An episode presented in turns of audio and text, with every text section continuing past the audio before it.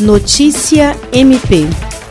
A Procuradora-Geral de Justiça do Ministério Público do Estado do Acre, Cátia Rejane de Araújo Rodrigues, participou de uma live do Movimento Nacional de Mulheres do Ministério Público, onde fez uma fala acerca da importância do combate ao machismo estrutural.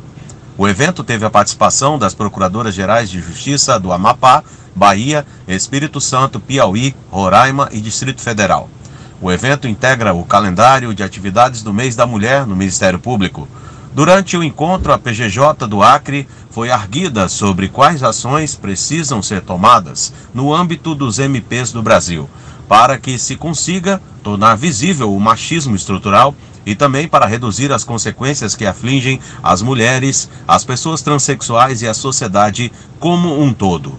William Crespo para a Agência de Notícias do Ministério Público do Estado do Acre.